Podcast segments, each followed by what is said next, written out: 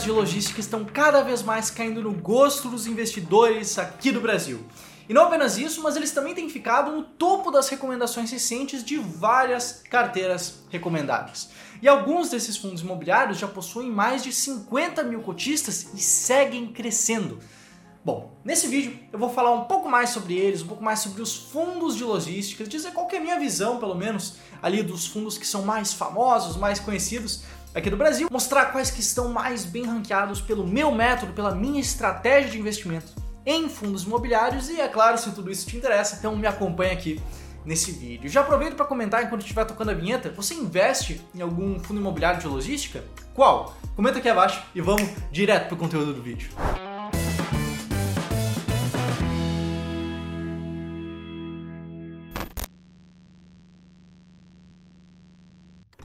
Bom, a verdade é que o setor de logística como um todo tem crescido bastante aqui no país. Como a gente pode perceber, serviços online de produtos físicos, como lojas online, e-commerces, por aí, tem crescido bastante ao longo dos últimos anos. E cada vez mais e mais empresas visando melhorar a sua logística própria, eles têm buscado alugar cada vez mais galpões logísticos e centros de distribuição no país. Ou seja, não apenas a loja online que você compra um produto e tem que vir fretado para sua casa, mas também empresas como a Ambev, que precisam distribuir os seus produtos para todo canto do país. E isso é uma coisa que deve só aumentar daqui para frente.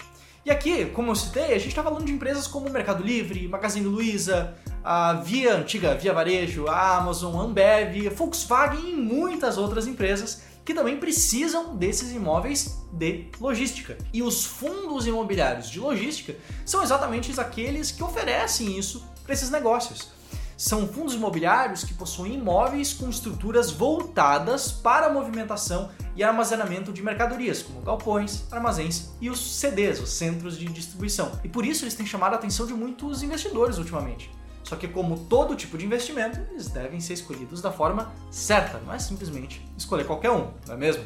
Antes de seguir para a minha visão sobre alguns fundos específicos, eu quero te mostrar como eu seleciono fundos imobiliários de logística e fundos imobiliários no geral também, aqui para minha carteira. E que fique claro, os melhores fundos imobiliários para mim, para minha estratégia, para o meu objetivo, podem não ser aqueles melhores para você. Podem ser, não ser aqueles melhores para o seu colega de trabalho, pode não ser os melhores para todo mundo. Por exemplo, eu não tenho foco em buscar fundos seguros, fundos de qualidade, fundos diversificados, com bons contratos, nem nada do tipo. Eu não busco esse tipo de qualidade subjetiva. O que eu quero com fundos imobiliários, com qualquer tipo de investimento, é ganhar dinheiro. Então, para mim, os melhores fundos imobiliários, seja de logística, seja de qualquer setor, são aqueles que são boas oportunidades dentro do mercado de fundos imobiliários. Basicamente, fundos que me façam ganhar dinheiro de duas formas: seja com altos rendimentos que sejam pagos de forma estável, seja com potencial de valorização da cota. São essas duas formas, principalmente, que eu busco quando eu quero investir em fundos imobiliários. E eu vou resumir todo o meu processo aqui de forma bem rápida, mas se você quiser uma explicação um pouco mais alongada de como funciona a minha estratégia, alguns casos de sucesso e por aí vai, vai ter um link aqui na descrição, vai ter um link no comentário fixado de uma aula gratuita que eu publiquei sobre a minha estratégia faz pouco tempo. Então, se você quiser entrar um pouco mais a fundo em estratégias claras de investimento em fundos imobiliários, recomendo que você dê uma olhada nessa aula. Mas vamos lá. De forma bem resumida, a minha estratégia funciona da seguinte forma eu primeiro passo alguns filtros. Eu olho para todo o universo de fundos imobiliários que a gente tem disponível aqui no Brasil e vou tirando aqueles que não me são interessantes. Fundos de baixa liquidez, fundos que não pagam rendimentos de forma estável, fundos que são de setores que não me interessam, fundos que estão listados há pouco tempo em bolsa de valores, eu passo todos esses filtros para tirar justamente aqueles que para mim não fazem tanto sentido. E desses fundos que sobram, e sobra mais ou menos de 80 a 90 fundos, desses que sobram, eu escolho 15 fundos que sejam ao mesmo tempo bons pagadores de rendimentos que paguem rendimentos de forma estável, que paguem rendimentos muito bons e também aqueles fundos descontados que têm ali um bom potencial de valorização ao longo do tempo. Dessa forma, como eu disse, eu escolho o melhor dos dois mundos, tanto os que pagam bons rendimentos como aqueles que têm um bom potencial de valorização.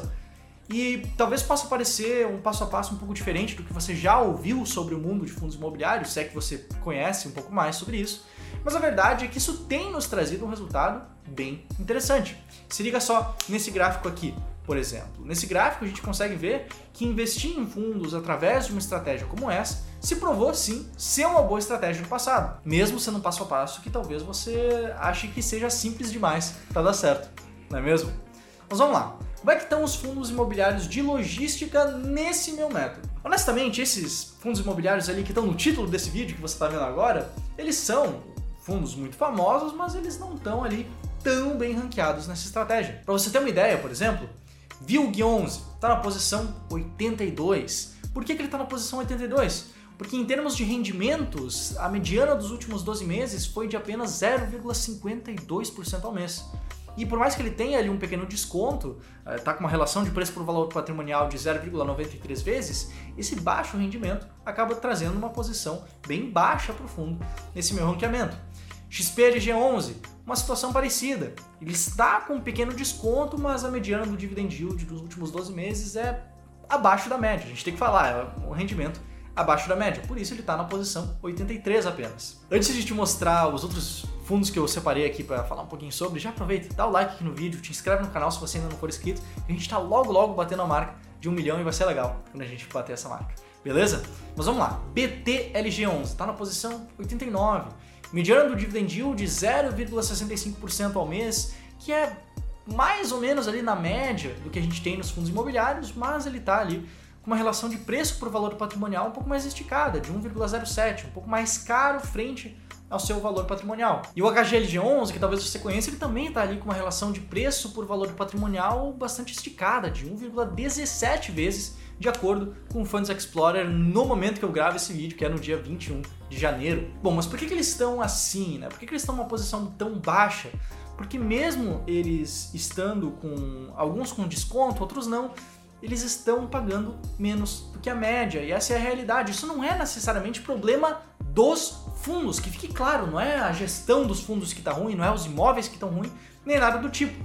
O problema são as expectativas futuras dos investidores em cima desse setor. Como eu te expliquei no começo desse vídeo, existe uma tese muito forte de que a logística vai continuar crescendo, vai continuar se expandindo e isso está dentro do preço. Isso já está precificado dentro desses fundos, dentro desses imóveis de logística. Consequentemente, se já está precificado, a tendência é que o retorno seja um pouco menor. Essa é a realidade. Isso é inclusive o um motivo todo que faz as estratégias de investimento em valor funcionar tão bem, porque essas grandes teses de crescimento em geral acabam envolvendo ativos caros. Mas isso não quer dizer que não haja algumas exceções ali no meio. Dentro do top 15 atual que a gente tem da estratégia S-Rank, nós temos três representantes do setor de logística: o New L11, o Pátria Logístico PATL 11 e também o GGRC 11, que é claro, que fique muito claro, eles estão longe de ser ali os fundos mais famosos, os fundos mais queridinhos do mercado de fundos imobiliários aqui do Brasil, mas eles estão de fato bem ranqueados. Então, tecnicamente, sobre o olhar da estratégia, esses são alguns fundos que estão de fato bem ranqueados por ela. Isso quer dizer que é o momento ideal para investir neles agora? Quer dizer que eu devo compor a minha carteira apenas com esses três fundos? Não, isso aqui, por exemplo, passa longe de ser uma carteira recomendada, uma recomendação de investimentos, nem nada do tipo. O melhor que você deve fazer, e eu estou dizendo aqui, não é o melhor que você pode, é o melhor que você deve fazer, é investir de acordo com uma estratégia clara. É ter objetivos claros com seus investimentos que, que você busca quando você quer investir em fundos imobiliários? Me diz, coloca nos comentários o que, que você busca ao investir em fundos imobiliários. Você quer ter uma carteira bonitinha, com fundos queridinhos? Você quer ter uma carteira com alto potencial de valorização a qualquer custo e, consequentemente, um risco um pouco maior? Você quer ter o melhor dos dois mundos, fundos com bom potencial e que também pagam bem? Você quer ter, por exemplo, apenas fundos que pagam bem para maximizar o potencial de recebimento de dividendos, todos esses objetivos que eu te falei vão te dar um resultado diferente no final. Se você buscar apenas potencial de valorização em bolsa, você vai ter uma carteira diferente de quem busca apenas recebimento de dividendos, é natural.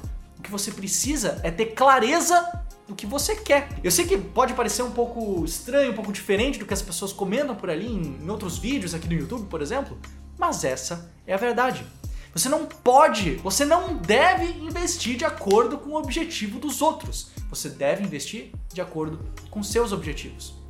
De novo, eu mostrei esses fundos que estão bem ranqueados pela minha estratégia, não é porque eu gosto deles, mas por eles serem o que se encaixam na minha noção, na noção da estratégia do que seriam oportunidades agora no momento.